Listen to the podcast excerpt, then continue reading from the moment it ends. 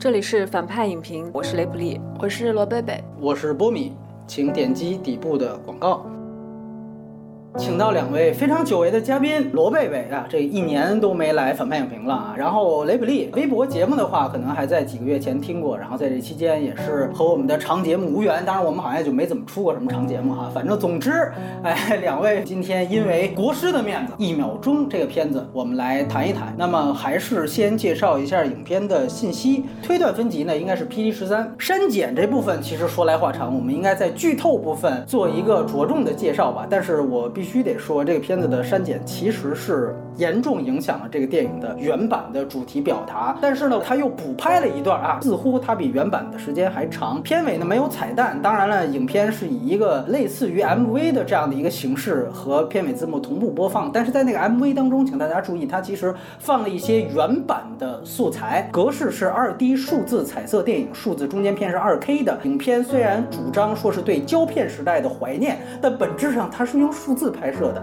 完了，它是一个当然国产片，然后出品方主要是欢喜传媒，然后同时还有张艺谋一直以来的合作伙伴安乐电影，姜志强应该是署名了制片人。电影的原著方面应该多说两句。其实我注意到了整个电影之前之后的所有字幕并没有显示它有任何的原著，虽然在民间有消息指它其实还是根据陆犯焉识严歌苓非常有名的小说来改编的。那我们都知道陆犯焉识它的后边的一部分情节是已经被张艺谋在一四年改成了归来。那么有人呢就说他前边的这半部分就被改成了这个一秒钟，但是呢，这个电影跟《陆犯焉识》也有着非常非常大的区别。导演是张艺谋，编剧呢除了张艺谋本人之外呢，还有邹静之，这也是他这二十年合作的另外一位长期的合作伙伴。包括刚才提到的《归来》，然后他的第一主演肯定是张译，范伟也算是有非常重要的戏份。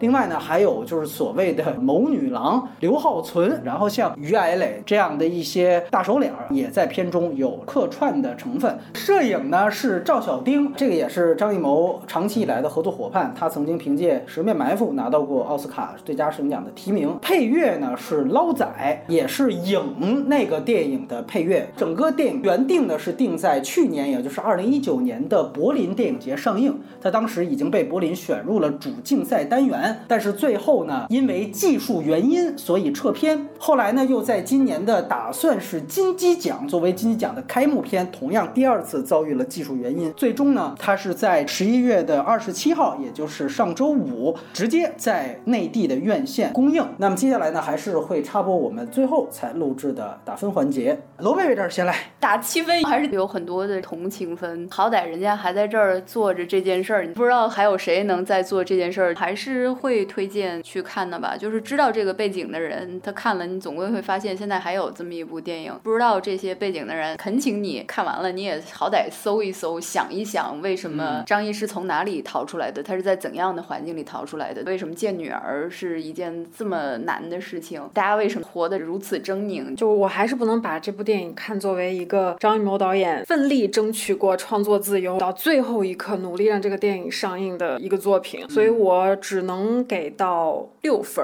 并且这里面的零点五分其实是给今天所有还愿意。站在他这边鼓励他为电影审查鸣不平的所有影迷的张艺谋导演还是他自己，只是电影审查的环境更严格了。推荐的话，什么样的人都能看这部电影。今年又没有什么可以看的？因为现在电影院里真的没有什么值得看的了。跟那个时期实在没有东西可以看，也只能看《英雄儿女》，也差不太多。这也是挺可悲的。五点五，我们三个人啊，得有一个人当坏人是吧？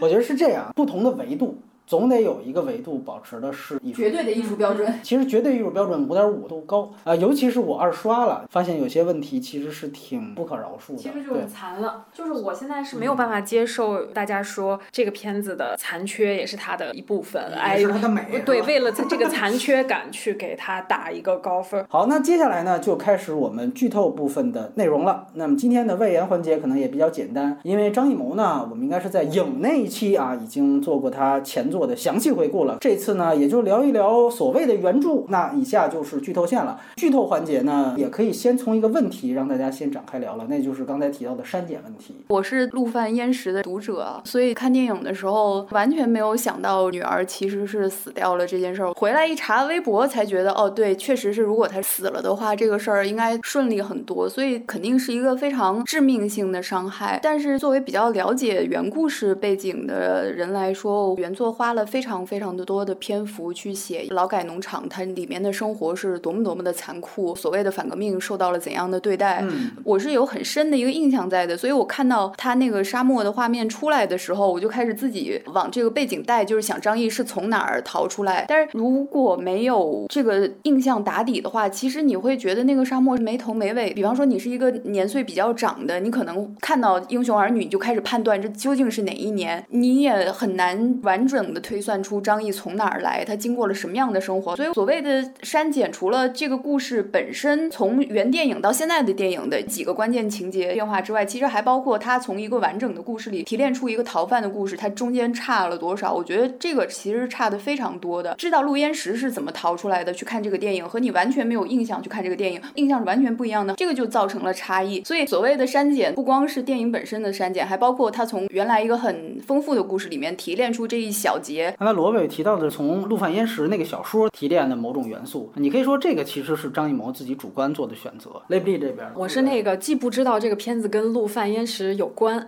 我甚至不知道他的任何删减信息。但是呢，张译演的这个角色为什么要拿出刀逼着范伟，也一定要看到这个细节？对，对于这个动机，我并没有太多的观影障碍。张艺谋过往的电影里面，其实有很多这种非常轴的这种人物形象。我是基于他过去的作品，我就把观影的障碍就给自动脑补和跨过去了。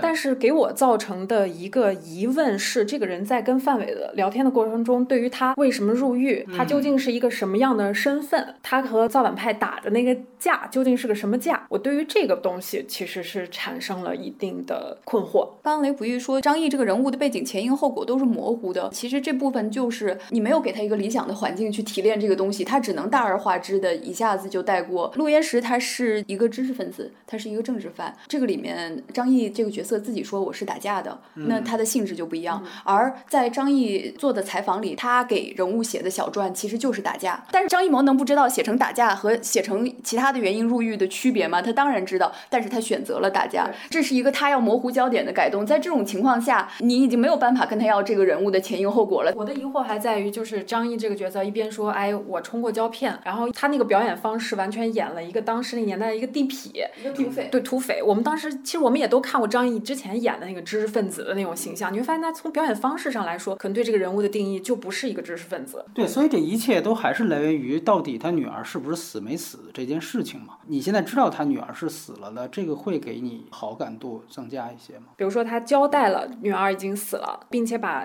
张九生犯人的身份坐实了，我觉得比如说这是零。他现在因为删减原因把女儿死了这个信息拿掉了，他退到了负一。然后他又把张九生这个背景人物给挖掉了。我觉得这个挖掉是啊，在创作阶段的挖掉，并不是删减阶段的挖掉。那么他现在在我心里可能就退到了负二。我的观点跟他差不多，但是我觉得对于大多数的观众来讲，他预先知道了一个更激烈的设定，他会更容易被煽动情感。首先，他有一个技术问题，就是在于如果他逃出来了，如果他女儿还活着，他直接去找女儿就可以了。记得《归来》开头吗？他其实就是逃出来直接去见的女儿。本质上，他这个删减是一定比八百严重。他这个女儿的死，如果不是重点的话，他把死因删掉，这个是非常大的问题。女儿是为什么死的？就是在原版里面是被运粮车撞死的，扛麦子嘛，直接被运粮车就撞死了。等于他的死因跟他出现在新闻简报的这一秒钟是形成因果链条的。所以这个死因如果被呈现出来，就会有很多的信息点。你比如很简单。这个报道本身展现出来的样子是学生受到了粮店的工人积极学习毛泽东思想的感染，这个学生的死是被刻意隐瞒的。这个简报本身，你可以说是丧事喜报的。嗯，所以从这个死因，你就能可以看出那个时代对于个体生命所有的刻意的忽视，甚至因为我们知道有摄制组架在机器去拍学工学农。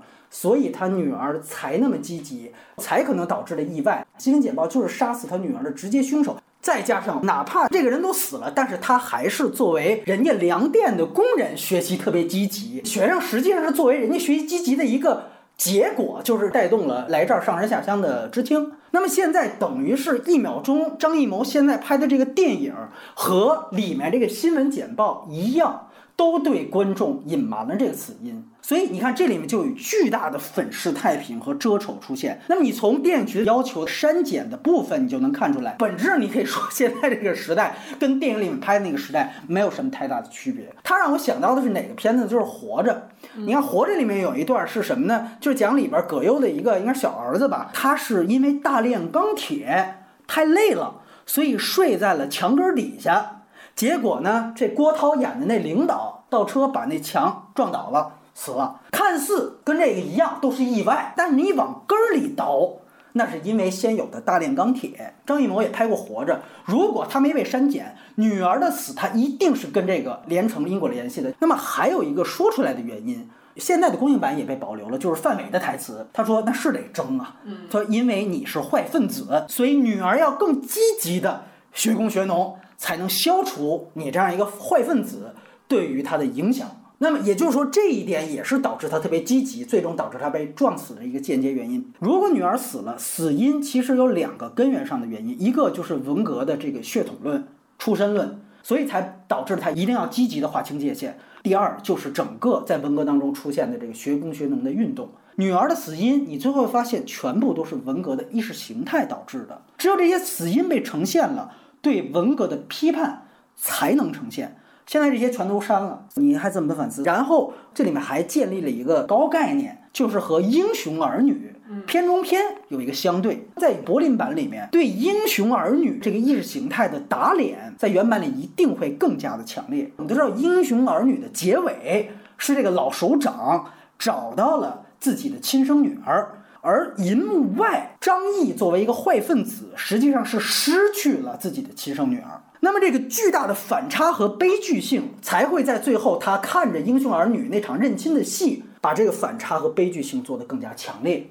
而现在整个这个高概念，当没有失去女儿这个梗之后，它更多就变成迷因梗了，变成了非常虚假的这个口号，说这是艺谋写给电影的情书，本来是一篇控诉，现在被阉割成了一封情书。还有人可能会说，你不说的那么明白，大家也都看得明白。说你看你这不是现在也讲出来了吗？这里就也有一个巨大的自相矛盾，在于今天还能从删减版里边脑补出原版是什么样的人，都是早就对文革有所了解的人。但是更多的观众，哎，尤其是年轻观众，他们是不知道的。今天还在为一秒钟洗地的人，你们不是在洗张艺谋，也不是在洗这个电影，你们是在洗审查制度。如果删减不会产生任何影响，那电视局就不会删减了。这个电影前面的龙标是二零一九年的第六号零零六号下发的，这证明这个电影在二零一九年年初就已经拿到龙标过审了。所以张艺谋确实是拿着龙标才敢参加的，一九年年初就举办的柏林电影节的，所以这就能证明是这帮人临时等于又反悔了，又撤回。所以如果一点影响都没有，那电影局当初急成这样是图什么呢？但是原版是不是就更牛逼？原版其实首先它肯定是没有后来的补拍的，但是。原版停留在沙漠上，可是，在原版里面，小女孩其实是找到胶片的。其实，小女孩不只是捡到空报纸，她真的找到了那张作为遗像的底片。有一个细节，现在大家还能看到，就是张艺谋其实用了和《芳华》一样的方法，他在片尾的 MV 里面放了原版的这个素材。这个其实也是某种程度上缓和了这个遗像丢失的悲剧性。是的，它会让观众觉得啊，这可能是彩蛋，实际上是找到了，或者说我给你第二种结局，或者反正随随便你怎么想，你看到这个找到胶片的画面了，你不用那么难受了。没错，对这个其实说白了就是把它变得就没有那么沉重了。当然，我先说原版它那个表达的意思啊，大家注意看那个 MV 那个镜头，就是小女孩最后找到了胶片，在原版里面底片其实是遗像，亲生女儿被阳光投射在了这个刘闺女的脸上，那刘闺女在结尾就变成了张译的女儿，某闺女对对对，就其实成为了他的一个精神寄托，因为大家知道原版到那个时候，观众是早就已经知道了亲生女儿已经死了的。所以在原版的时候，张译的情感寄托其实某种程度上就变成了观众的情感寄托。于是张艺谋设计了一个让刘闺女捡起女儿的底片，等于就是把刘闺女是张译新的情感寄托这个象征放在了结尾。张译哎被押走的时候露出了微笑，等于呼应的也是电影之前一直在铺的那种所谓如父如女的感觉。但是原版这个结尾也不够好，因为本质上它还是落在了煽情上。而不是反思上，张译找到了这个打引号的新女儿，抚平了时代对于亲生女儿之死带给这个人物巨大的伤痛。你这个想法本身就是很肤浅的，尤其是整个抚平的动作，整个电影都是只在一天一夜的故事里面完成的。这个电影从筹划之初，他就在给自己做着各种各样的防御，他的防御动作都是想好的，包括对胶片时代的怀念，我想这就是他的防御动作之一。嗯，你已经没有办法去。呃，揣测他真正内心的那个版本，或者说他已经没有做自己百分之百想法的那种能力。因为现在市面上有这样的说法，是说这个电影原版它是一个活着级别的东西，我认为这是胡扯淡。我现在给到你的就是原版的信息，它其实是一个原本已经自我阉割了很多的人，放到了新时代，发现它阉割的还不够。于是出现了技术原因的这样的一个事故。沿着这个话说，它最好的结局应该是什么？首先，死因你必须要全部呈现出来；第二，就是最后女孩也只是拿到一张空报纸，然后你删掉所有的补拍，全片就停在张译在沙漠回头傻乐那儿，让他误以为刘闺女找到了女儿的胶片。然后含冤而死。如果按照这个方法说，你可以下面去解读说，毕竟张译是等于那个时代千千万万被文革摧残的人。为什么我反倒空报纸这个我还觉得有点意思？原因就是在于他其实点出了那一代这种受害者，他们到最后其实很多人是没活明白。其实如果死了的话，死的也不明不白的。如果这个荒谬性能给保留，然后没有整个的补拍，这个肯定是更完整的一件事情。公映版里面有这样一个细节，是张译看到女儿在争着扛麦子之后，他哭了嘛？然后他说：“你争什么争？”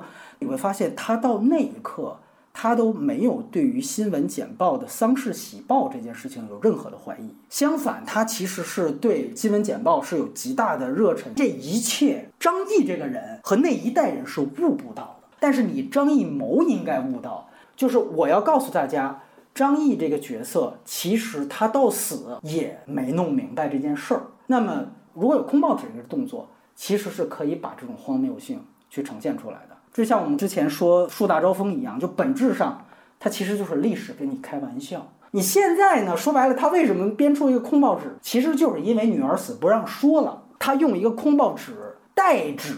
女儿其实死了，但是在我看来，这通通跟反思、跟时代一点关系都没有。还有一点啊，我也不得不说，就是那个补拍也是灾难性的。除了故意说啊，说如今的时代变好了，政策也已经变了什么的，他更惊悚的一点是他最后张译他们俩回去去找胶片嘛，最后没找着，张译摔了个屁墩儿，站起来之后踹一下那个土，然后他笑了一下。我操，这个笑太可怕了！女儿死这件事情，在这一刻，张译其实就释怀了。当然，有人说，那你不能这么说，毕竟现在这公映版里边，女儿没准没死的。没死你妈！你都放出来，你不直接回家去见亲女儿？说你多留两天，我就为了去找这刘闺女，你有病吗？亲女儿活着，你直接去见她不就完了吗？这就是个逻辑上面的大循环。对对，你说对了，所以就不用洗。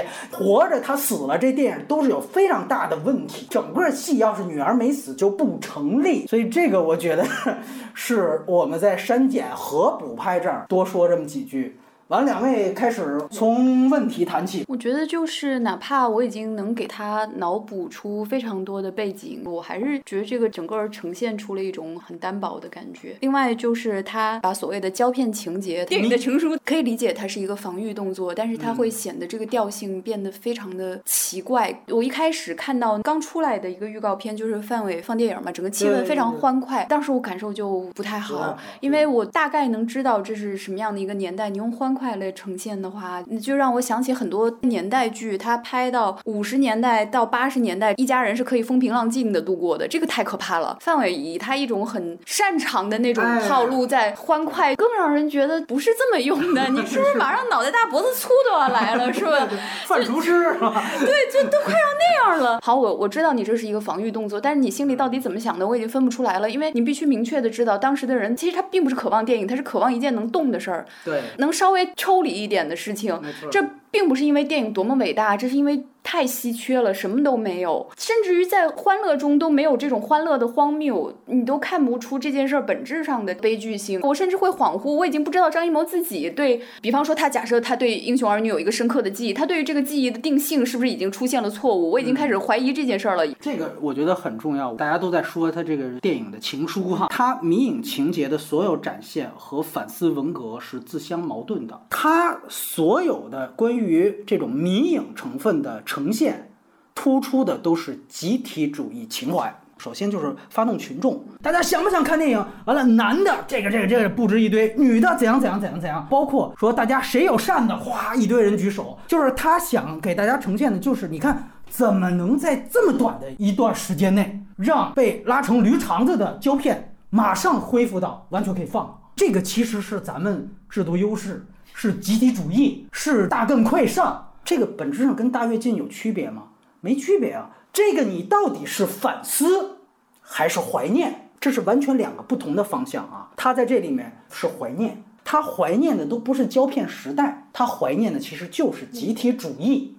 如果他但分真正对于电影有起码的尊重，他怀念所谓的胶片，你应该用胶片拍，别人做不到，你可以做到的。所以说这个电影是反思文革，我觉得是很搞笑的一件事情啊。如果我们说《陆犯焉识》算是个参考文本的话，他原来看的那个他女儿在的那个电影是一个关于防治吸血虫的一个医学科教片儿。他讲那个科教片儿，因为防治吸血虫，所以有一段动手术的镜头。是有人体，然后对有有女体，把它脑补成了朱延时的女儿。当然，你可以说像姜文他们已经拍过了这个，所以他就觉得，哎呀，我是不是要洋气掉？包括描写非常细嘛，就说底下能看到几根毛，还起了外号。但是实际上根本就什么都没看见，一切全靠全靠全靠意淫。就那个时代人的那种压抑，完全满拧在哪儿？原来大家看电影的那个样子，把这一段拍出来是非常丑陋的。但是在一秒钟里面，大家是，你看举着自行车，哎呀，这个小孩在满地跑，就是你会发现那个是春晚，哎，春晚，对，他其实是还是把它提纯了，哪怕那你说就这一秒钟，它底下你哪怕按照现在量电这个动作，你是不是也可以做出其他的这种反应来？其实也没有，还是我说的，他对于集体主义时代是怀念的。而严歌苓那个态度一定是批判的，就因为这是因为一个集体环境的观影环境所导致的压抑。人传人的时候，每传一次添油加醋一次，这个是集体主义的一个恶的一面。大家来想一想，这个里面有没有人是爱电影的？张译不是，范伟好像也不是。范伟是为了保全自己，然后其他人是吗？其他人其实说的物质太匮乏了。是的。他是和我们今天所谈的爱电影是一件事吗？根本不是，恰恰是这个不是才显得他这个真心诚意的设计非常之荒谬。我们跳出来，假设把张艺谋也作为这个作品的一部分的话，也许他现在的状态也是一个标本，就是知道过去发生了什么，但是在生理上、情感上已经情不自禁的去美化掉我我们过去的事情。包括其实我们生活中见到很多长辈都是这样，你说他不清楚吗？他完全清楚，但是他在回忆到过去的时候，哪怕是苦难，他就会有一种情不自禁的美化，那种兴奋。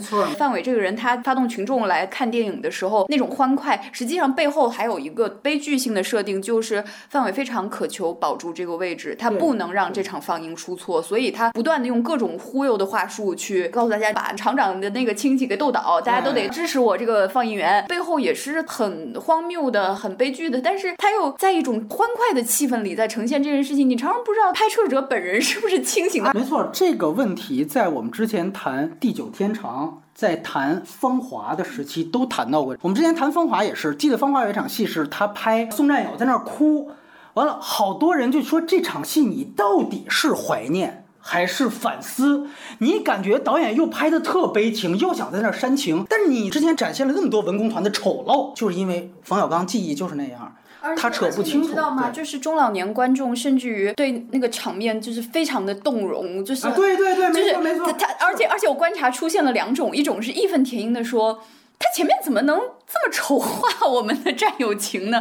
可算到这儿掰回来了。另外一种就会说，哎呀，其实以前就是这样的，在一块儿的时候也没有很开心，但是分开那天是真的难过。哎呀，就本质上来说，更适合做反思内容的应该是年轻一代的导演，但是现在年轻一代的导演也都没有这个种了，所以这是非常可悲的一件事。没有这个种，也没有这个权利了。艺术得高于生活。你作为一个艺术家，你在做艺术创作的时候，你要提炼。但是在这里面，迷影情节跟反思文革在这里面是自相矛盾的。雷布利，哎我觉得你们俩把我大概的观点也就说完了。首先，这个电影分两部分，一部分是这个时代的展现，另一部分就是迷影情节。目前来说，这两部分我都是不能够接受的。嗯，首先，对于这个时代吧，他把很多东西没有做实，比如说关于张九生究竟是个刑事犯还是一个政治犯的问题，对他其实在里面打了很多的障眼法，没错他用了坏分子这一个概念，就把张九生所有的身份就给概括了。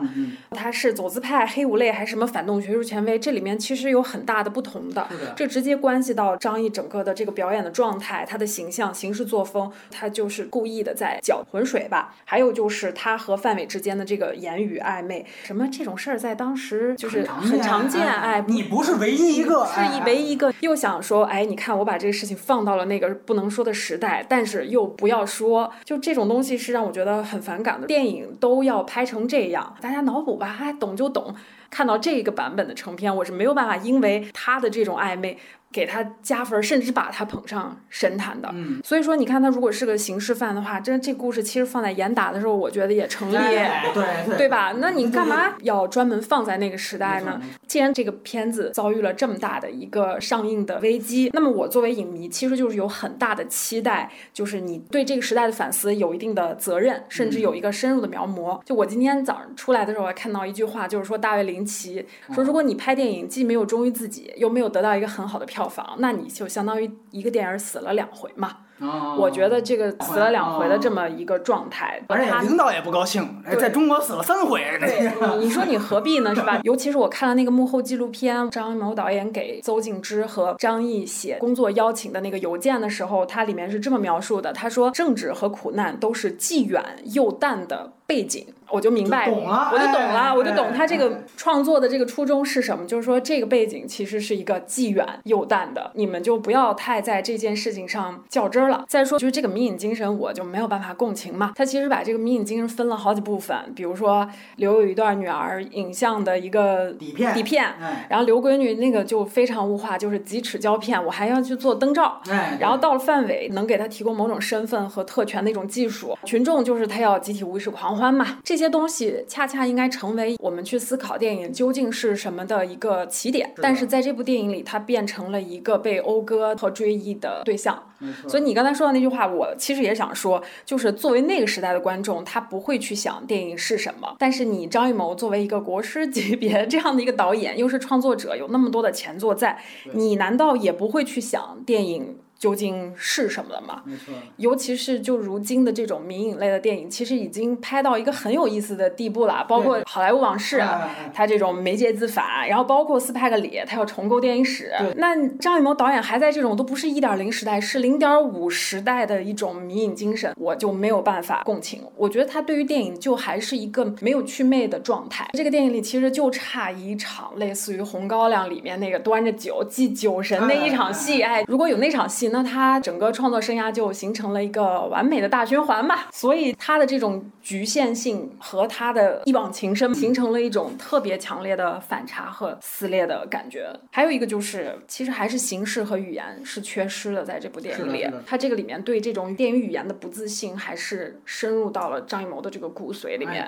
举个例子，他们俩被捆在一起，然后看《英雄儿女》，英雄儿女哎，那个是整个民营精神最核心核心的一场戏对对。背景里面是保卫科的科长，那场戏其实要说的是，电影这个媒介可以把不同立场、不同身份、不同过往的人的这种情感经历连接起来，在这一刻大家产生某种共情。然后这个时候，王女郎突然就来了句台词，说：“我也是特别想我爸爸的。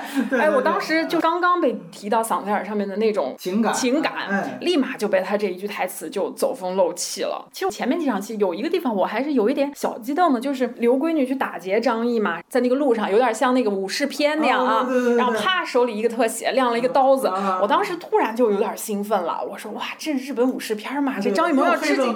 对黑泽明，张艺谋要致敬他的偶像黑泽明啦。我说他是不是整个全片要戏仿他各种喜欢的电影片段？看完以后，我说这完了，还是我想多了。他就是用一种最不迷影的方式去拍了一个 迷影的电影。对对对，所以我觉得他自己的这个作者性永远只停留在对女一号演员的审美上，就体现在了那个补拍片段里面。两个辫子扯对，哎然后跑哎，然后再滚下来，然后继续跑，他的作者性就在这儿了。这跟他偶像是谁其实也没有太大的关系。就你刚才提到的电影被工具化这个事情，我觉得是很对的。就是整个这个副线，就是谋女郎这个角色，她的最终极的目标是要拿胶片做个灯罩。最后，张艺谋也非常愿意成人之美的把范伟灯罩给她了。这真迷影的人不会这么写的。原来我记得搞音乐的老在词儿里边写什么，就是说我们音乐不是论斤腰的废塑料。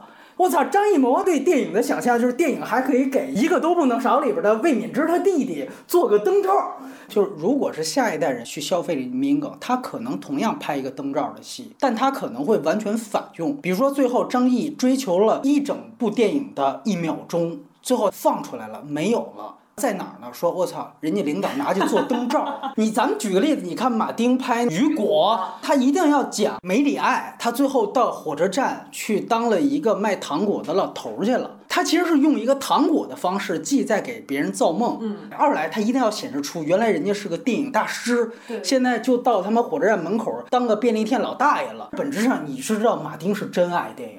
所以他会这么去写，就是说我要讲这个人阶级跌落，他不可能把灯罩还当个正向人物弧光去写的。所以我说他不是迷恋胶片，他就是迷恋集体主义。他其实还是阿里郎那一套，这是他除了谋女郎之外第二大作者性。所有人把扇子拿过来一块扇，对吧？你到二零二二年冬奥会开幕式，咱们看，没准儿就有这么一段，他就只会这个，不是迷影，这太侮辱迷影情节了。我再说说我这边了，就刚才其实罗月说一点，我很同意，就是你最后回看这个电影，我们说格局大小没关系。格局小跟格局大，这个是形容小五和站台的区别，但不代表小五是个不好的戏，对吧？这是格局大小。他这个戏不要用格局来做借口啊，他就是不行在于他其实用了很多的类型片桥段去呈现很多与时代粉丝无关的东西，在这方面的问题其实跟《归来》是一样的。就归来只是那更明确。当时，我们说就是你明明把一个很沉痛的一个文本改成了初恋五十次，为什么给人这样一个观感？就是因为他用了大量的类型片拍法。陈道明想试一下，我弹钢琴，完了发现我巩俐也给我一嘴巴，哎，失败了，又回自己那个锅炉旁边抽着烟想，哎，怎么办呢？哎，想另外一招，哎，又去，这是类型片，对戏感，哎，这游戏感没错。这个里面犯了同样的问题。我们举一个例子，就是开头整个前半个小时，你看在公路上，就所有戏其实全部都是小品市场，就是跟那司机争到底是不是他亲爸那段儿，那个你改不改吧，这就是春晚小品。你咋能跟你爸那么说话呢？大嘴巴抽你啊！完了，你看影院观众在那笑。他找的那个还是东三省某个台的一个主持人叫脸脸，然后他本名叫于洋。哦所以你对，如果细分这个文本，他麦格芬是断裂的。前四十分钟偷的胶片是《英雄儿女》第六本，不是真正有他女儿那事儿。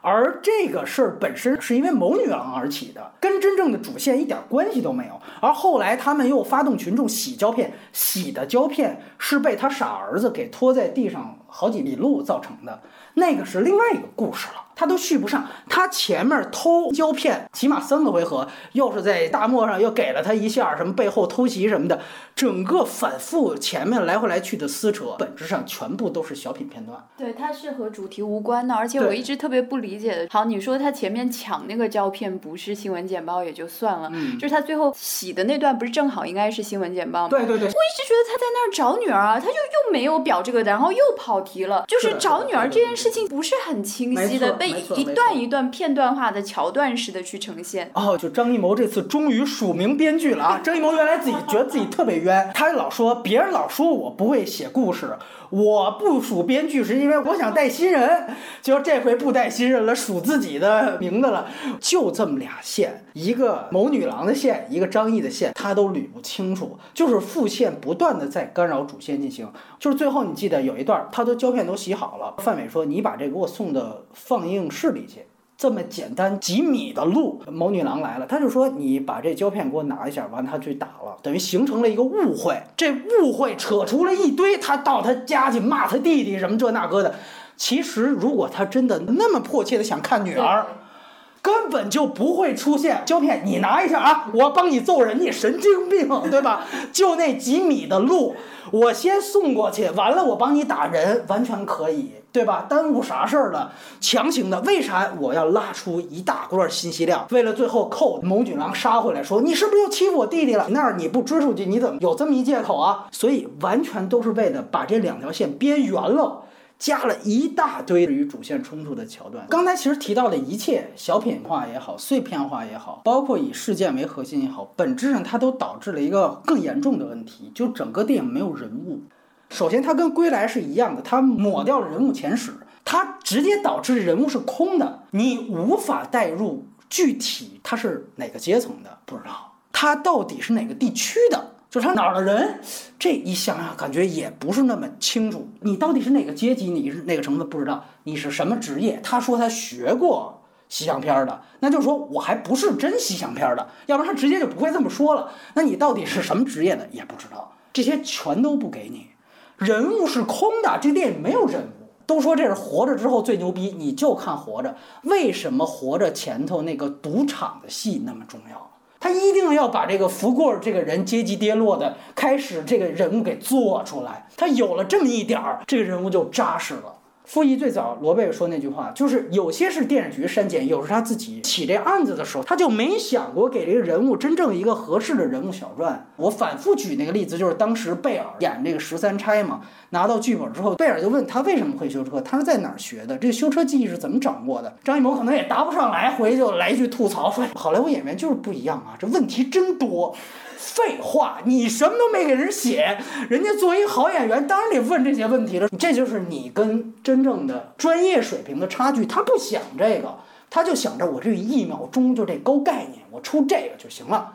他现在早就失去真正做人物的这样一个能力了，没有动力是可能给他洗一下，真正的是没有能力。他那个弟弟看上去哪儿像一个饿着了的弟弟啊？唇红齿白的，那么可爱，细皮嫩肉。他这个里面，假设我们是在西北大漠，口音都是错的。范伟一个人有这特征，你就解释一下他是东北调来的。怎么张译也是天？南海北呗？不是哎你你们到底为什么都会带着东北口音？包括卡车司机，每个人都带着东北口音，一群人在大漠这儿演，然后某女郎不是东北口音了，她那口音是有点北京话。感觉她的声音和她的戏都是不贴的。没错没错别人的脸和声音是贴的，到他那儿就感觉嗯，看国产剧了，配音来了，就是那那种感觉。哎哎哎哎本质上来讲，这个电影它到底是不是一个现实主义拍法，就不是，它就是个架空的，它就是个架空，没错。但是你说它写意吧，又不怎么美，哎对对对，你说对了，就是写意，你又没有原来那种玩色彩的时候菊豆那种玩色彩的时候那种张扬，他又不要那种，但是这真又不是一个现实主义的东西。就现实主义就不会上来就说你爸，哎，那你得还回去了，在一个狭小空间内做反转，这开心麻花儿，他那个你知道吗？就这个哦，太可怕了。所以包括刚才就罗贝贝提到这个某女郎跟刘弟弟这一点，包括他们整个动作其实是舞蹈式的动作。这里面给刘闺女设定的是个小痞子形象，尤其我要不看她幕后纪录片还好，一看就知道全是张艺谋主意。大家就看那第一场戏，讲刘闺女要偷胶片嘛，从阴暗角落出来之后。蹭一下鼻子，搬搬那个摩托车，完了最后咔一下抄起来就走，故意得特别大摇大摆，就他要的这个整个样子，就是原来这个《三毛流浪记》里头那种表演方法。再加你看他那个刘弟那表情，就是一定那个应激反应要做的特别夸张。张一进来啊啊，就那种就必须得这样，然后那嘴就合不上。最底层、最普通的人都不是这么做反应的。他要的这些一切的一切，全部都是小品式的。整个包括他选这个某女郎啊，张艺谋他自己的这点癖好啊，完全是严重的影响到了伤害电影素质的这个阶段。这个人物他不是那个时代的，包括他说话的样子，包括你对他的指导，全都不是一个年代戏的样子。最后到了补拍这儿，算是绝对露了馅了。哎，总算我得给我们这某女郎瞅了一路了，得给她一个特漂亮的展示。还我的父亲母亲呢，还章子怡呢。第一遍看我很生气，第二遍看都笑了，推大特写那个笑，哎，你那笑就要突出什么呀？就纯啊，你就纯。一张白纸，山楂树。但是你知道吗？就是网上还有人夸他这个，啊哎呀，果实就是果实，你看这这这多美啊，这纯天然，这个这个多动人，这青春。对，包括你看他那动作，他从人堆里出来，他一定要让他捏着衣角。两个手捏着衣角，表达害羞。您在这儿把我的父亲母亲这原片儿贴上这儿，你还能算是一个高级的迷影梗。而且他这里复刻了他那个审美，就有一个很奇怪的事情，因为这个女主角已经是张译的精神女儿了，她为什么看见她有一种他们两个要乱 要乱伦的感觉？就是怎么会那个气氛已经变掉了？你还是看到你精神父亲的样子吗？不是啊，就是到最后补拍的时候，有一种非常恐怖的感觉，感觉即将感觉即将产生一个惊天动地的父 女恋，你知道吗？就是一切一切的气氛全乱了。完了，扭头就跑，就这个某女郎跑太牛逼了。不知道就是在张译啊入狱后这段时间，这个女孩经历了什么？从一个野小子变成了一个大闺女。然后，然后就马上就要长腿叔叔了，你知道吗？就是 很恐怖啊！不要这样吧。张艺谋几十年对于这个十八岁清纯黄花闺女的这种痴迷，是已经严重到了对电影素质伤害的地步。山楂树之恋直接抓处女梗，完了再到现在还迷恋这个东西，我觉得确实是挺挺可怕的。就像你刚才说的，直接把电影表意都改变了嘛，谁看都觉得这是初恋嘛，这是他整个的复现，明明他的阻碍，他可以设置的更跟时代结合一点，对吧？比如说我为什么失去双亲？可以说我的父母是因为被迫害了，所以怎么样的，对吧？他不是，包括他弟弟为什么受害。我开始看的时候，我以为这里边有多大事儿呢？张艺谋这里面他用了一个很不好的一个类型片手法，就是他前面一直在吊着观众。当时我就想，我说这女孩为什么要这胶片？因为这是看预告片都看不出来的。我真以为这里边有一个巨大的伤痕在里边。后来发现就是怕弟弟被小流氓打，就这个给我看的时候，我操，我就觉得就是那最后我就想他为什么要设置一个如此肤浅的一个动因？哦，就是因为要让张译去替这女孩打那么一架，行使一个精神父亲的这么一个作用，那个女儿一开始开玩笑什么我我爸跟别的女人跑了，后来说是真的。是真的但哎。这又很奇怪，你在一个禁忌年代是怎么可能发生这件事情？人是怎么可能跑得掉的？每个人都是有档案，每个人都是有单位，每个人的婚姻的变动都是要通过组织同意的，怎么可能发生这样的事情呢？在一个工厂社会里面，而且那个时候其实对于搞破鞋这种事情是非常敏感的对对，你是不可能出现这种就真的就不管了，这个是很对，很而且还有一个可以对比的，就是原来他这个梁梁葫芦这个故事，恰恰体现了那个时候生存的这个残酷，就是我为了一口吃的，我的亲妈不给我，我宁可把他杀了。你想这是多么残忍的一件事情，然后到那儿就轻飘飘的，好像是一个风流故事一样，然后就这样带过了。就是这种生存的那个压力是透在时代的每一个毛孔里的，你完全看不出来这种压迫。啊，你可以说就是他，他怎么长这么大的，对吧？就是按说他都已经在那个最困难的时期，他应该已经就 就是他。就是他们应该时时刻都有一种动物世界里面的那种生存压迫感，因为每个人首先要想的是生存，你根本看不出来这个设定。所以最后呢，还是得说整个表演。在我看来也是问题，最大问题就是刚才罗贝说的范伟，他也不应该完全是范厨师的状态，你知道吗？幕后纪录片里面看到，就是范伟当时是分析角色的时候，他说我想特别多，哎说导演一直在给我做减法。对就我你别想了对，可能范伟也就知道导演他也不要那么多，我就给我一个六十分的东西就可以了。他这个人物对于整个电影的小品化还是很大影响的。当时我记得我们聊不成问题问题的时候，我们都说他其实中间都有某些地方控制不住，都还有小品化的细节。那你可想而知，到这个里面完全对他不做要求，跟大家说现在电影已经可以放，就那个手势就是范厨师，那就是他在常年演这种电视剧小品习惯性动作，完全带入到一秒钟。这是灾难性的，包括你记得后面还有一场戏是，哎呀，这个桥段写的也很小品，就是开始他是吼张译的，后来被张译拿着刀逼了之后，他故意要呈现幽默桥段是他怂了。哎，你坐，哎，我这儿慢点儿，他就要这个东西。你看身份颠倒了啊，他开始害怕了。完了，大家一看见这种细节，咔咔在那儿笑，跟你整个的反思的主题和你真正现实主义的调子完全是蛮拧的。所以范伟的整个的表演全部对于现实主义是完全冲毁的。而且你想，人家范伟其实是带着问题来的，就是你在在这样一个时代，嗯你你你这样一个人，他之所以往不成问题问题靠，其实他就是想强化那个那个比较阴暗的那部分，就实际上我是要要这份工作，我要拼命的保住它对对对。我为什么在有良知的时候，我仍然选择了举报他？举报完了，我其实还有点后悔。他是想挖这个人性的东西，那嗯导演不让他挖，你说这叫什么事儿？对，后来细思极恐一件事情是，如果他在之前放映的那一幕没有被删的话，其实他是在那儿张译是告诉范伟他女儿死了嘛，等于其实是在那之后，范伟还是说举报了举报了他，就说你去下边看去，下边看其实就是把他调虎离山嘛。对完了我去打电话去嘛，就是那你看他这里边一定是有很大的心理活动在的。但是你看，通过他的所有其他部分的小品化的表演，你看得出来这个人物有层次吗？完全没有，对吧？这个人物他有非常多的要自保的地方，要有算计的地方，包括他里面还有他跟他儿子的那个戏嘛。某种程度上，你甚至可以说是电影伤害了他的一家，他其实有这样一个前史的。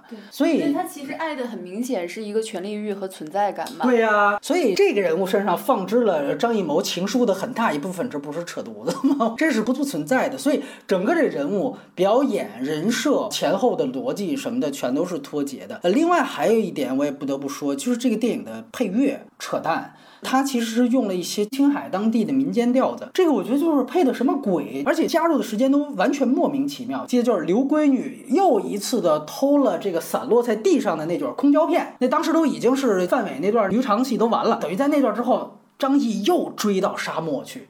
完了，在沙漠的时候，他有一个特起范儿的一镜头，从上面滑下去，在那个时候突然起了一段青海民间的音乐，这个意义在哪儿？而且我觉得最大一个问题就是说，你用民族音乐，你用民间音乐，跟你的文本的关联性，就你这个片子跟青海有半毛钱关系又？要架空，你哎要要赋予一种对对对地域特色，这是胡扯淡的事情，就是加边沟在甘肃，完了你这拍摄地敦煌也在甘肃，就是而且劳改的啊，大院儿的对吧？他都是天南海北调过来的，那你整个也都是天南海北的人，跟当地的民风民俗是完全区隔的。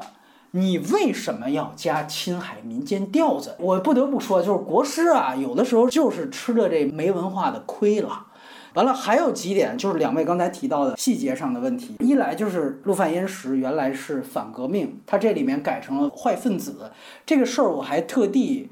呃，查了一下，杨奎松专门对文革他这些术语是有研究的，因为我们原来都知道有这个叫地富反坏右，原来其实没有右，就是地富反坏。坏这个第四个字是这指的坏分子，反反革命是在排在它前头的，这里边确实是有一个性质的差别的，就是说坏分子其实指的是直接的刑事犯。他们犯了一些放到现在二零二零年也要判也要判刑的事件，这些人他们是属于间接的破坏社会主义秩序，所以他们叫坏分子。反指的是反革命分子，在陆犯焉识里边，陆焉识属于这种反革命分子，这是直接破坏，这是真正的纯粹的政治犯。当然了，他这里面通过范伟那个台词说了，就说你打个架，你不至于判六年。确实，他加了一定的政治成分在里面，但是你也可以看到，他直接把反革命分子降为坏分子本身，他其实这里面是有一个，你说是虚化也好啊，或防御动作也好，你甚至可以就是引申一步去讲啊，他当然他没有说具体，就是他说他打的是造反派头头。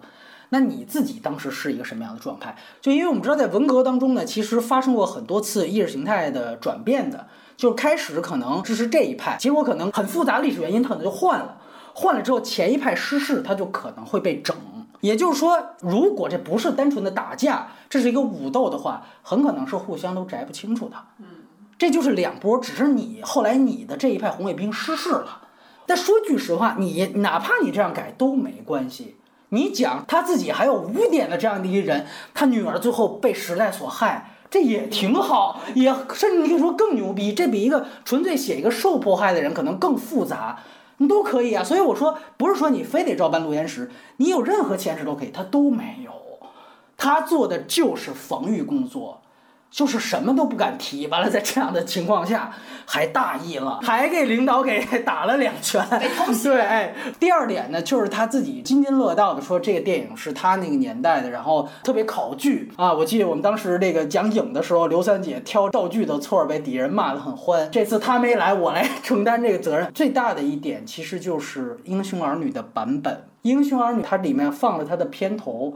底下写的是根据巴金小说《团圆》改编这几个字，这几个字在文革的版本当中是没有的。《英雄儿女》这个很有意思，它呢是这个片子没问题，在文革当中是大家都放，但是巴金和他的这个原著是被批倒了的，所以在文革当中流传的《英雄儿女》的版本是故意。擦去了巴金的这一行话的，因为我们知道文革那时候特讲究这种抠字眼儿。开国大典那幅画改了多少次，大家应该知道那个。所以在文革当中流传的这个版本是没有那行话的，就是也不知道张艺谋可能是，其实那个老板真不好找，他可能就是这这考据考的太过了，他找到了出版的拷贝，把那个出版拷贝拿出来了放。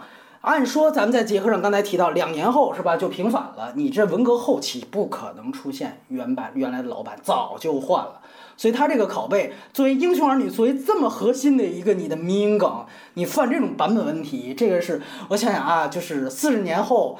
啊，假设在一个架空的环境当中，我们允许拍现在这样一个时代了，我们拍一个张艺谋的，拍一个他的传记片，完了我们用的是柏林版的一秒钟，你看这就是大家 做道具做的不够细致了啊，其实就跟这个道理是一样的。包括你刚才提到的很多他的拍摄细节，其实都糙。你记得有一个我觉得特别尬的是在哪儿？国师到现在居然想不出怎么拍夜戏，因为没有光源，他就还在用最老式的那种大白天拍，完了之后。最后给做成的暗色加个滤镜，暗 完了最穿帮那一段是在哪儿？就是两个人在走，就后来扔咸菜前面那段是夜里嘛。就张译说了一句，说你三更半夜的跟着我干嘛？他说三更半夜的时候，你注意到张译的表情，他是因为有大太阳晒，他那个是皱着眉头的，因为他顶着阳光走。B 级边质感，对，包括你提到那个刀子给一特写，我觉得也都特愣。就是你那个想象，我觉得还算是给他的喜，就是我是戏仿黑泽明，我又对偶像一种致敬。我当时拍，我说这太愣了。完了，我们再聊一聊他的优点吧。罗贝这儿。先从刚刚雷普利说自己不满意，观众不满意等于死亡两遍，这恰恰是现在中国影视行业的注解。挣钱的方式也挺多，那最 最起码他还是选择了一个吃力不讨好的这样一个姿态。我觉得其实首先是他站立的位置和他对于这个题材的选择，还是在我心里帮他拉了一下分数。尤其是最近对那个演员请求，我也看特生气，简直 中国导演无节操全指南。你说就是比陈凯歌他还强点，是不是这意思？现在真是这感觉，因为如果你连商业上的猥琐都抵抗不了，你已经不能抵抗任。任何猥琐了，至少张艺谋也没有人逼着他拍文革，但是他还愿意去。对对，至少张艺谋还试图驱散猥琐，是不是？你哪怕他一边做防御动作，一边是吧？人家也在这儿这这坐着呢，对不对？这恰饭饭和恰饭不成功之间的区别。对对对对对对。然后呢，利益还是有一部分这个东西，包括在他的怪异当中显示出来的那种相互举报的气氛，包括一个人何以对看女儿有这么大的执念，一个很普通的亲情变成了这么残酷的一个事情。这个基底是在这儿的，这是改不掉的，这就决定了 现在为什么会有人夸，因为这是实在没有了。就是我们在讨论这个国内作品的时候，常常发现一个很尴尬的境地，就是说你放在一个绝对的艺术标准里，你会把它从头骂到尾；但是你把它放到中国电影的这个标准里，发现，哎，它站在了 top 的位置，这已经是国产电影里面比较好的了。大部分的电影是什么？是跟电视剧没有区别的，你听就可以听完一部电影的。你觉得它有什么电影感啊？我们说它可能对于没有背景知识的年轻人来说，可能已经说明不了任何。问题，他可能以为只是一个逃犯要看女儿的故事，他只能理解到这里了。但是，即便对于有背景知识的人重新提醒一下，就这个提醒都已经很难了。就是有总比没有好。包括我常常觉得，就是就觉得自己好像很残忍。为什么我们要把中国电影放在一个绝对的艺术标准里去评价？因为人人家有没有摩擦力的环境，你没你没有，对吧？就是你简直不知道怎么样来给他提要求。你回头仔细捋一捋，你还得感谢他。我就我就谢谢你还搬起石头砸自己脚一回。你不要骂他。太狠，下次他就再也不砸自己的脚了。来，雷普利这边，哎，这个就是刚才其实你也提到了这一点，就是我觉得他《英雄儿女》这个文本的这个使用。张九生这个人和《英雄儿女》里面他其实有个互文的关系嘛，对对，就是荧幕上的英雄叙事和荧幕下坏分子的故事的这个关系。有两处我比较喜欢，一个是张九生在礼堂里面这个荧幕前后来回乱转，嗯。然后这个时候他剪影和荧幕就叠在一起。哎哎哎哎。这是一个画面，还有个就是刚才说这伙人被捆，然后最后再看那个英雄儿女的这个画面。画面，哎。对，包括那个保卫科长，他非常重要啊，就让我想到就是在那个年代可以为英雄的儿女情长落泪，但是普通人就没有任何一点点的人道关怀，这个是呼应最后扔胶片的他那个非常粗暴的这个举动。就是这个信息是通过纯视听画面传达出来的一个信息，嗯还有一个就是他是不是在反思主旋律电影，嗯包括《英雄儿女》一开始就说了，说看什么南征北战，《英雄儿女》比南征北战好看。就你想，荧幕上一个哪怕儿女私情的故事，都要比飞机大炮打来打去的这种战争故事要好看。就选这个文本就已经是优点了。然后还有一个，其实我是觉得范电影这个人物是好的，设定是好的，没有没有执行好。对，就像贝尔刚才说，他又想去传达一种人性在这个时代的复杂，但他又不想把这个事情挑明。哎，就是这种最后我又得塞胶片呀，又得给灯罩，好事儿他又都干了，对。范电影可能是这个第五代导演，包括贝贝刚才说的像陈凯歌他们这些人，最初对电影产生情感的来源。嗯可能一开始是因为电影提供了某种特权、某种虚荣、某种权利的感觉，然后才把这些。怎么讲，在当时不同成分、不同出身的人引到电影这条路上，所以我觉得范电影这个角色就让我想到的还挺多的，但是它呈现出来的效果实在是有点差。怎么讲，也是一个找补吧。为国师说一句话，就是这的确是张艺谋来近二十年来就是最好的作品了。我能比较 明确的感受到他在这部电影里投注的真挚的情感。我们且不说他有没有反思到位，他怎么样，我在他过去相当长的作品里面，我不知道他在干嘛他以。前是执行一个项目，对，现在这个电影是他确实想拍这个电影。对对对对。所以我大致判断，我觉得这个里面可能给电影的情书，反倒真的是他想说的。这个时代背景可能并不是他真的想干的事情。国师这次翻车的一个主要原因，可能是他对这个时代变化，包括这个审查制度变化的这种敏锐度都都过时了，都过时了，踏错了那一步。我觉得他要是能早点踏上，他可能就放到当下了。这个故事，哎哎哎那一卷胶片可能会变成另外一个东西，所以就是他没有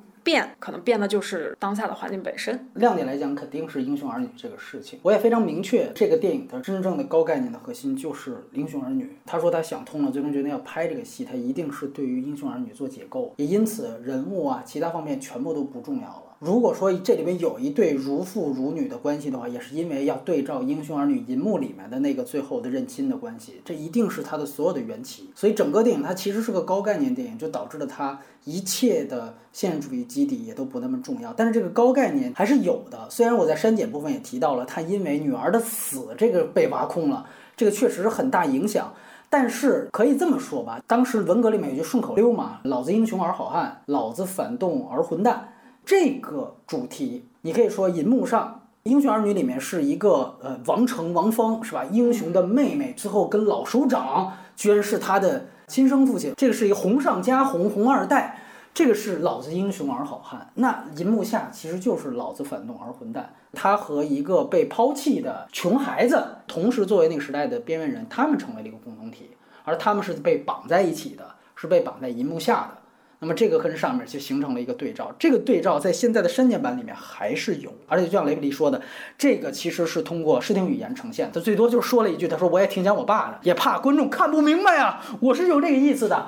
而且呢，我们现在去想，为什么说《英雄儿女》那个电影啊，我这次还特地回去完整的把它看了一遍。首先，它还是一个抗美援朝题材电影啊，它里面有一个是说王芳这个女性，她的哥哥是王成。就是向我开炮的。完了，他的养父和他自己以为的亲生父亲，其实是一位工人阶级。他的哥哥王成确实是人家那个工人阶级父亲的亲生儿子，所以呢就被请到了朝鲜前线。于是乎，在学习的时候，养父介绍王芳说啊，你的真正父亲是咱们现在的这位政委同志王东。认亲的这场戏，他作为了整个《英雄儿女》的结尾，他说了一句话特别重要。他说：“你看，你既有一个工人阶级的父亲。”又有一位革命干部的父亲，你一定要既做好工人阶级的孩子，也做好革命的接班人。完了，整个电影在两位父亲的注视之下，最后就结束。你按按照现在看，就爹味儿十足的一个片子啊，就全都是爹。但本质上，每一个爹代表的都是一个那个时代的意识形态要强调的东西，就是工人阶级，包括革命干部的。但是说到底，王芳是一个什么样的人物？他是一个根红苗正的人。所以本质上，《英雄儿女》是一个特别好的一个文本，它呈现了文革尤其前期的一个很重要的一个意识形态，就是血统论。王芳他其实就是一个在任何方面都挑不出来错的红二代，所以在这个情况下，他讲的就是一个红二代的叙事。所以说，这个选择的这个案例非常的准。完了，通过这个呈现银幕外的张译的这个关系，所以我觉得这个确实高概念是做出来。包括你刚才提到那个细节，就是很多次让张译出现在银幕背后。就说白了，就是我其实是银幕背面的更多的韭菜嘛。你在银幕上是典型，是英雄，是红二代，但是银幕底下、银幕背面是这样的人啊。你包括其实还有你注意到一些细节，就是呃范电影说的那个，就是说我们先放正片，完了之后再放新闻简报。他从开始就问张译，他就说这里边是英雄儿女，你女儿能在英雄儿女里面吗？他起点如果不低。是在于一个所有的注意力都在英雄、都在红二代身上的时代，我把这个视角关注到了最悲剧的那样一批人。那包括还有你也说的非常对的那个动作，就是通过保安队那一笔，保安队那批人其实也是当时大部分中国人的状态。本质上想呈现的其实也是最后那笔扔胶片，这样一批人，他们为银幕上的英雄和血统论所感动。可是最后我可以非常轻易的就把那个胶片。一个遗像，我随随便便就扔掉。你在我看来，你不是人，你是坏分子嘛？你是地富反坏，所以在他们眼里面，这个尊卑等级也是通过银幕上跟银幕下呈现出来的。这一切也都来源于对于《英雄儿女》这个电影的背反。所以正是这个核心，你就更不能说它是迷影的。完了，另外一个可能是他在非常平庸的视听语言上，我能看到一点点的亮点。它呈现当时大家对于电影的神圣性嘛。所以他整个把胶片从地上运起来，完了往礼堂里送的时候，他其实整个那一套的视听语言的拍法其实是按照宗教仪式来拍的。他这里最典型，他就用了很多俯拍镜头，就是你看那个拿被子把一摞胶片端起来的时候，他用俯拍镜头，然后照那坨胶片进到影剧院里面，完了影剧院它其实就相当于教堂嘛，完了就进去，包括他们端那个蒸馏水也是来一个上面，大家都得散开，完了他们跟摩西分海似的，这范伟带着人从中间穿过去，他用了那么多俯拍镜。这都是基本上是外国拍这种宗教仪式的时候用的调度，他故意仿了一段这个调度。其实说白了，还是在呈现口头上说的那个时代对于电影很神圣感、很宗教仪式化的东西。但本质上，我理解其实是他对于集体主义的迷恋。但无论如何，他的这一套视听语言其实是。还算是有想法的，就是补充一下，你说他那个扛着胶片进去，你要想到那卷胶片并不是电影，那卷胶片是新闻。对，就是甚至我们可以这样说，就是他女儿也不是出现在电影上。当然，他这里面也有一个故意的主次关系的做法。开始是让群众说说，你看你这正片都在吗？所以你不放那个新闻短片就完了。就这里还是有一个大家眼里哪个更重要？英雄更重要，新闻短片不重要。二来呢，就是到最后范电影说了一句：“咱们因为时间关系先放正片。”其实很奇怪，最后还是放了新闻简报的话，本质上这跟时间关系没有什么关联嘛。他可能还是有一个表意上的强调，就是英雄还在前。他就是通过很多你要有心，你就能看出来哦。就是通过这种小的细节告诉你，我其实把英雄和狗熊这个关系做了很多次的点睛。贵就贵在没有其他人在做，尤其是在《金刚川》还在上映的情况下，中国当下这个就已经收紧成这样的一个环境，你会觉得还还是个优点。说白，你要放在国外，这都陈词滥调。但是在中国这儿，哇塞，你把英雄儿女拿出来作为一个反面立场啊，反正是暗戳戳的。而且而且他还不能说，他还必须说，哎呀，这个是我小时候的启启蒙啊，我们太喜欢看了，百看不厌的，他就必须说这些东西。本身就是一个很悲剧的事情。最后外延部分啊跟他比较有关系的所谓的原著啊，我再强调一遍，他其实本身并没有任何的署名上的联系。就是严歌苓的《陆犯焉识》，以及呢《归来》，看的比较早，就是在《归来》买了版权之前，就是《陆犯焉识》那个我已经看过了。就是没有想到张艺谋他买了这个书来改，真是前面拿了一百字儿改，后面拿了一百字儿改，所以大家真的不用太纠结说这个原著是什么，就这完全是他自己消化的结果。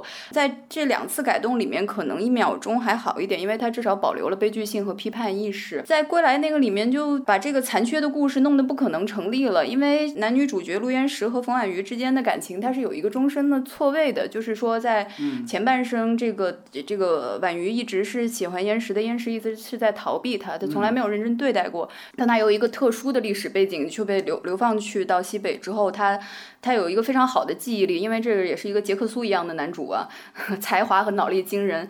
他他通过他这个记忆重新的复盘，他才发现这个女主是是多么多么的爱他。所以说他呃是在一个很残酷的时代背景下掺进了一个非常言情的故事，感召他的其实是感情本身。这也是一个作者想去碰触政治和年代，但是又想超越政治和年代的一个故事。他希望最后能有一些人类的共通的情感，而不仅仅是一个六十年代的故事。所以这个男主是是在感受到过去的爱的基础上，他一次一次的尝试做了很多动作。但是当他真正回到他身边的时候，这个女主已经认不出他了。但是他爱着心里的那个男人，就说他们这辈子都是错位的，是是这样一个故事。然后你也可以强行解读说这个错位也是一个民族命运。归来是把前半生期完全完全拿掉了，导致你就会觉得这个故事无比的乏味，你根本不知道他们前半生错过了什么。归来我一直印象深的有一个好玩的一个细节，这个冯婉瑜给陆渊石一直在送食物，然后原作里这是一个上海背景的故事，冯婉瑜是攒下了所有的那个螃蟹，一个一个拆蟹黄，不让家里的孩子吃蟹黄，然后把它做成蟹黄糕，然后非常精致的高级的蟹黄糕送到西北的劳改场去。张艺谋把它改成了做馒头，就是你能想想这个区别吗？他完全不理解这是一个多么细致的，以及突出了这个东西多么珍贵的。当然了，就是替他说一句啊，就是说，因为他给他。设置那个环境不是他去探监的环境，而是他逃回来了。完了，他约他在八点见面，所以某种程度上你可以想，就是说他肯定还是假定自己丈夫要继续逃命的。那继续逃命的时候，肯定带上的是干粮。而肯定不可能是这种，他整个其实故事气质就就整个的改变了，他他简直像现在的这个这个大网站去买网文一样，买的是什么东西？我买了两名儿，买了几行字儿，剩下来随便，就是就这样的感觉。然后一一秒钟的这个改编就是还稍微好一点，它至少保留了一些东西，但是实际上它剥离掉的东西也也非常之多。就是陆犯焉识，他非常详细的描写了饥荒年代和劳改农场里面这种生活的残。残酷，包括人在极端环境下还要在相互戕害的这种更深一层的这种残酷，大家都很讨厌这个故事把旧社会和新社会的事儿搅在一起写，但是他这其实恰恰是他的目的，他要让你知道，在过去是一个少爷，是一个留过洋的一个天才，他现在不分青红皂白就把你打到那个极端的情况下，你在那么一个情况下，当你再翻出一个过去的白金手表，一个过去的金袖扣，一个过去的蓝宝石领带夹的时候，你会深刻的感受到。这个社会究竟是从什么变成了什么？但是就很奇怪，张艺谋把这个东西最重要的那些部分全删掉了，他重要的这个新旧对比。包括情感上的这个错位，包括这个时代的残酷性，你全部都看不到。然后还有一个我个人觉得很有意思的事情，就是严歌苓的东西被改成电影的时候，都是男导演来导的，都改成了黄腔走板的东西。比方说这个十三钗当时就被骂的很厉害，什么情色对女性的一个一个身体上的消费，但是实际上同样的故事，当他以一个女性视角来展开的时候，他其实是从我是一个。烈女，我是一个纯洁的女人，我厌恶他们，然后我怎么样去接受他们？怎么样发现这个这个女人永远是受罪的？是这样一个心路历程，完全把它拍成了反面。然后芳华也是，芳华她本来你是能感受到那个作者的意识是他在时刻突出时代已经很残忍的情况下，我们是在一个。特权的环境里还有这些东西，人性的那种那种阴暗，大家还是相互的在伤害。你能感受到这个作者的意识在这里，但是冯小刚拿去拍，他又拍成了一个完全迷恋一个院子里的特权，迷恋青春的肉体。十几岁的自己没有得到这些，对这些东西的渴望变得无比庸俗，就是发现这些。男导演把一个女性的历史社会小说拿回来改，永远是改错的，非常的傲慢的，按照自己的思维惯性，以及按照自己无法克服的那些小心思，那些他们眼馋的东西，就是永远绕不开自己向往过的，就说说白了，就是就是屌丝做梦永远没结束的，按照这个思路去拍，所以我觉得是挺有意思的一件事情。我说一句啊，就是像张艺谋这个大刀阔斧的对原著改动。和男性、女性其实没太大关联。他最有名的不是当年苏童大红灯笼高高挂，人家是苏州那边的故事，他直接搬到了山西的这个乔家大院里的嘛，对吧？这个是最有名的一个改编。然后当时。他跟侯啊他跟侯孝贤不是撕逼了吗？对吧？侯孝贤说我是不会，我我绝对不可能接受这样的改动。就是你会发现，那你你比如说侯孝贤也是男导演，他肯定是不会做这样的事情的。这还是张艺谋自己的问题，就是说他只会放在自己最熟悉的领域，就是山西我熟啊。对吧？我陕西的，对吧？咱们差不多嘛，我就差一个字儿，我就放到这儿。这跟男性女性没关系。那侯耀贤肯定就不这么觉得，他肯定还会自己很认真的去。男导演和内地男导演又不是一个物种。而且《少女小鱼》的剧本是李安写的，我还是一个这个标准嘛，就是说你你改过来，你的片子拍的怎么样是最重要的。如果说你能拍的完成度非常高，其实是是不是遵原著是其次的事情。对，然后说回《陆犯岩石》啊，我不知道这个雷霹利是怎么看的。对，归来和一秒钟都像是陆犯岩石的同人，嗯对，其实只借了人物，然后借了一小段桥段，然后他自己去改。嗯那做归来的时候，他还可能付了版权费，给严歌苓署了名。到了一秒钟的时候，他可能就觉得也不太划算，哎，哎，然后他就说这故事在我心。抠啊！这人家可能打个招呼就算了。他说这故事在我心目中已经酝酿了十来年了，那我也不知道他酝酿这故事的时候有没有看过《陆凡岩石》这个小说。这个就，如果他们就是说，就就像你说，如果打个招呼还关系好，这可能都已经不涉及版权问题了，对吧？因为确实太差的太差太远了，所以就是我可能更倾向于不带《陆犯焉识》的这个文本，单独的去看一秒钟。嗯，对，如果要再把《陆犯焉识》跟一秒钟一比，那一秒钟就更简陋了。我们放到文学的作品当中去看，你是怎么觉得？我觉得首先严歌苓她有一种很好的感知，但是呢，我看的时候我就觉得严歌苓在描写农场那部分的时候，没有那种极度残酷的那种质感出来。她那种对残酷质感的描写到不了余华那个程度，余华是让你看完有生理反应的。你看完你就想吃一盘炒猪肝，赶紧倒一杯红糖水先灌进去，这个小说我才能继续读下去。严歌苓她其实真的对那种极度残忍的东西，她是没有办法直接的去下血刀子。比如她这里面写在男性监狱里面的这种性情是鸡奸，啊，严歌苓其实她巧妙的就回避，她用了一个形容叫倒在骂。我觉得如果这个时候是一个血淋淋的男性作者，他可能就直接就可能都会带一些描写的东西进去。但是严歌苓一旦到入大上海的那个情景，到了这种就是两代女性哎怎么样，哇，我觉得如鱼得水，如鱼得水哎，非常熨帖，就把这个东西就写进来。我觉得他也是传了张爱玲的这部分衣钵，这女性天生好的部分。这这可能是一种本能，也可能是他的一种选择。就是说，因为他写的是一个老教授的故事，他他必须把这些东西全部就像包装出来一样。因为他他的那个设定是我看到了我祖父的回忆录，那也就是说，他的祖父试图把每件事儿都讲得像一个故事。而而不是这件事儿有多恶心，他可能会会有这样的选择，但是我觉得就是这些倒都是细节，因为人家已经做了一个简直像新闻一样的写作，在这儿给你堆细节，这么多细节，就是一个都不用。就是要说回这个一秒钟的这个呃人物没有前因后果的问题，其实就这件事情甚至不是很难，因为你想，呃，那个陆岩石的身份是可以通过什么金表、什么袖扣这些东西，你只要揣在兜里，那就是你的身份。同样的事情，你能不能放在张一演的这个男主上？你试图给他加一两个道具，你不要去解释都可以，就什么都不加，一切都不用管的，就就这么往下编。我知道你说的意思，就是说在对于那个特定历史时代的叙事里面，需要严歌苓这样的一个女性视角啊，嗯可能就是女性的叙事吧，女性在历史叙事中的一个作用。我觉得她写到那一段的时候，我是非常喜欢的，就是说她看完那个电影出来那一段，嗯，哎，当下的那个反应，我觉得特别好。这个她这个描写是浪漫化的，但是我觉得特别有味道，就是。陆延石看完女儿的片段之后，他立马从怀里掏出一瓶高粱酒，然后天寒地冻一咬，那个酒瓶子就碎了。他也不顾酒瓶子上面那个酒茬，就咚咚咚把这个酒喝下去。喝完，他在雪地里就由于出汗就不停的滚雪球，然后他就吐，然后这个呕吐物伴着这个酒，因为他之前吃的是羊杂碎，然后这个呕吐物最后就让他在雪地里遇到了一群狼的时候得救了。哎，我觉得这种描写、这种细节的把握，这个地方是我比较喜欢的。还有就是你说到这个张艺谋体验的这种顽固性，你看他在一秒钟里面，他们吃的那个面是陕西的油泼面。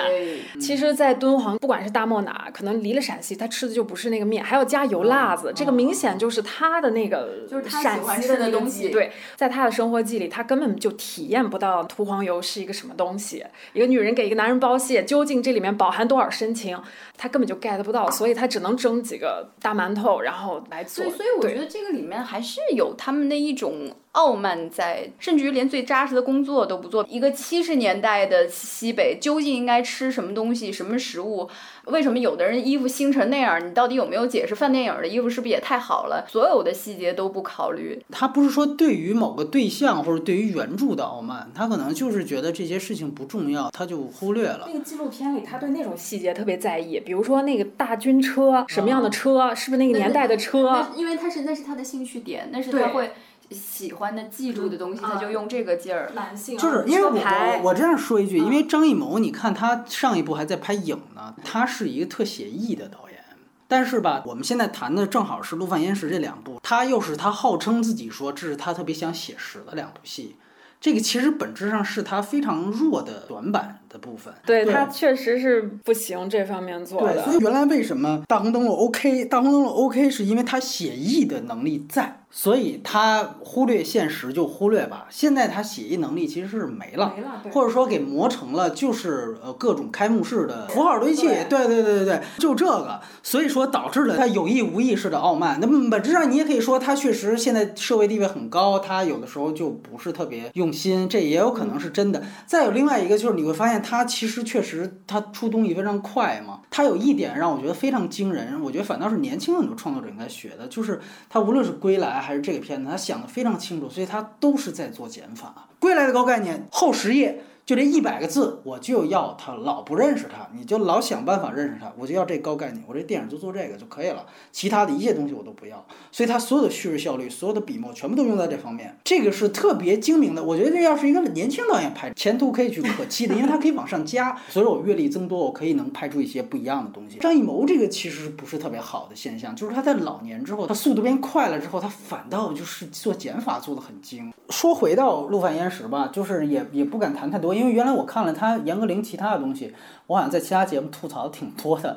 我其实一直在想一个问题，就是因为之前在《陆犯焉识》出来之前，这种类似的商业文学破圈的最有名的一个是《上海生与死》，是郑念的那个，那个尤其是在西方非常的销量非常高。完了，另外一个呢，可能是《往事并不如烟》，是张一和的，这两个。呃，也都是女性视角，因因因为那两个书基本上已经被禁了。我一直在想，我说为什么反倒这个严歌苓这个这个陆犯焉识还在墙内健在？我想一个问题，后来看了这个书的前半部分，其实我觉得大概能明白，就是在于刚才两位说的，就是它有大量言情的部分。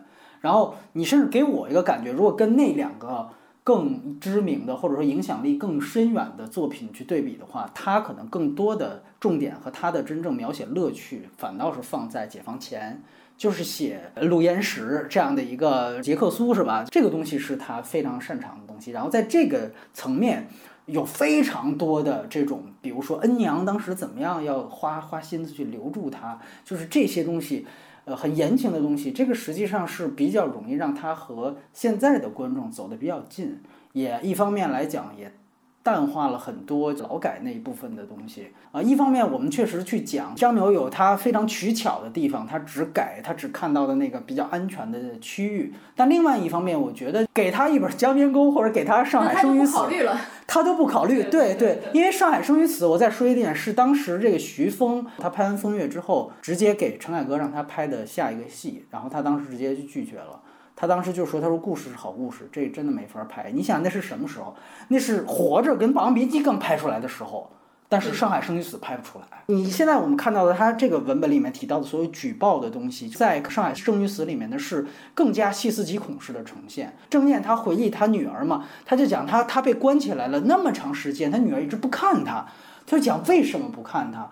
完了到后来，他逐渐认为肯定是他女儿死了。”然后到后来他放出来之后，他就去找，然后大家都说他女儿是自杀了，然后他觉得在那个年代自杀也很有可能，但是后来还是觉得蹊跷，他再去查，发现不是自杀，是被虐杀，非常残酷，就一层一层一层的去揭露，没有任何的缝隙给你可以把它改成一个初恋五十次，或者改成一个轻盈的文本。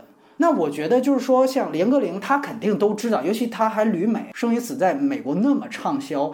就是他肯定知道，OK，有这样的东西，包括国内有张一和那样的东西，哦，这两个是真正的纯富二代，就是他们玉珠在前，他怎么样去展现他的？所以就像刚才雷普里说的，我觉得他就是放在怎么去刻画燕石这个人。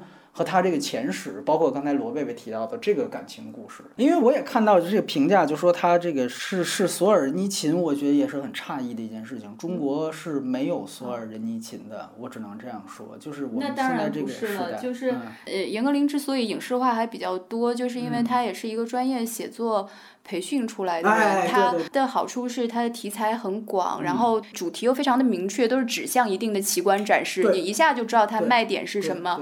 当然，你要是说这个东西是不是最优秀的写作，这当然是另一件事情。但是这是影视工业需要的。但是即便是在这样的情况下，大家都是简装版本的对，都是 一是简装，二是删掉它原有的。你不能认为他是一个言情作者，因为他很多东西都还是加了非常不错的时代。背景包括小伊多赫这些角度都非常好。他在明确这个主题的时候，赋予它的严肃意义都在被消减，严肃的意义被消减，细致的功课也在被消减。罗贝说一点，我比较同意，就是说奇观化，他是比较做奇观化这点做的非常好的。我们之前谈那个王冰的那个死灵魂的时候，当时其实问了一个问题。就是说，为什么当时千千万万的地方发生了非常惨无人道的事情，但为什么只有嘉宾沟破圈了？就是因为嘉宾沟关的都是知识分子。所以在最后平反之后，他们的话语权得到了极大的释放。你回去看杜范焉识，他打的就是说所谓奇观这个点，也是在于这是一个原来那么牛逼的一个一个杰克苏，我操，会四门语言，把那美好的东西撕给你看，撕给你看，这就是他的卖点。所以你们本质上，你说我就是写一当地人，青海或甘肃当地的一个人，或者说广西万县什么大屠杀的那一批。农民其实发生的事情，你要说比惨，好多比比江边高还惨，比陆安石都惨，为什么就没有破圈？所以你知道，我看这个小说的时候，我有一个很强烈的一个感觉，就是如果。他不是这么厉害的一个人，他还值得写吗？你是很怀疑他的视角，其实仍然是过去的贵族，贵族落难了，而而不是一个一个普遍意义上的悲剧。包括他能够脱生，能够回来，是因为他过去的人生积累了这么多的这个优势，导致他现在的东西，你会觉得这是一个才子佳人的变种版。他其实还有特别强烈的通俗文学的东西在里面，人设啊，包括这些东西。对你现在反倒想张译，他完全把他给去陆岩石化了。我反倒觉得，你要真的就写一个就是平民，你要真的能做出这个前十，按说是好事儿，对吧？当然，我也知道他的动机，就像我们刚才在优点强调的，他的动机就是因为他要故意跟那个英雄儿女做反差。你要陆焉识反差还不够强烈，对吧？你等于是旧时代的活二代。如果他真的能把草根的这个东西做来，他要做一个有来龙去脉的一个平民版的，在这个西北流放的故事，那就非常好。问题是你没有做出来，那那我作为一个看过原故事的人，我只能说，人家那个故事至少是有来龙去脉，他的新旧对比至少还是有有反思意义的。直接用陆焉识这个人设的话，就是荧幕下的这个角色和荧幕上那个他们之间就是左和右的问题了。哎，你说。如果现在是张译，他就是成分和阶层的问题没错，没错，没错。所以他写同人文也没有问题啊。所以这个不是一个评价标准。还有就是这个小说里面其实写到陆焉识是一个什么样的人？陆焉识是一个不跟任何人搓堆儿的人，他一生要的就是那个东西，就是自由。这也是他导致他后来命运的一个重要的性格的原因。其实。严歌苓写了一个人在追求自由时候的代价，就是什么东西可以让他啊放弃自由？只有爱情，这个是严歌苓主要的一个价值观。张艺谋不仅没有 get 到这个爱情情的这个部分，他连自由都没有从这个故事里面读出来。就你说这一点是一个根结性的问题，就是这电影当中你提炼不出任何精神来。对，如果有了女儿之死，其实这个东西都没找到。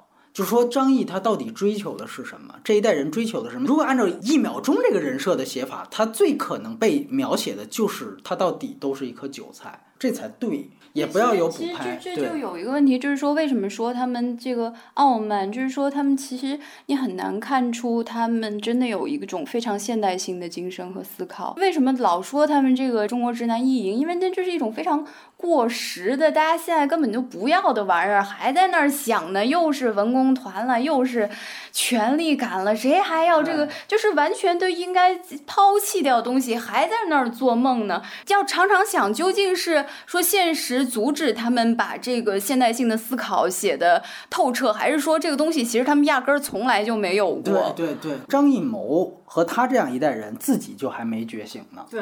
您让他们拍出啥东西是能够体现出电影里的人物得觉醒，他们自己都没觉醒。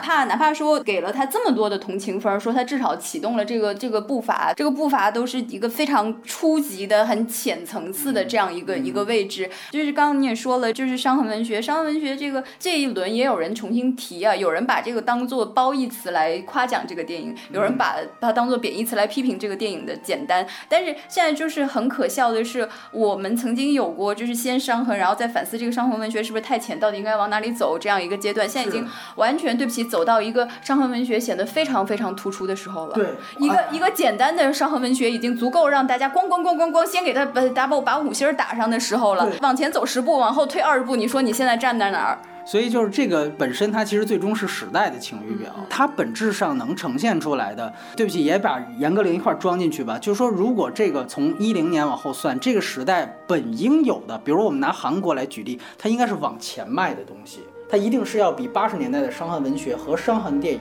更往前走的东西，而不是往回迈的。而往前走的东西要谁来做？不能靠老导演，也不能靠老的作家，其实要靠新人。应该是拍《金刚川》的人来拍这个事儿，甚至应该是拍《药神》的人来拍这个事儿。以前可能大家都会有一个想象，觉得像国师这样的地位，应该掌握大量的这种资源，能在电影局说上话。原来确实是，啊对啊，现在不是。就会发现其实并没有，所以就是说，有时候也会想，你之前的那些妥协究竟是。是图什么？我真是想知道，这次他究竟是没有比别人得到更多的空间，还是说就这已经是那个高抬贵手了？因为毕竟去过柏林了。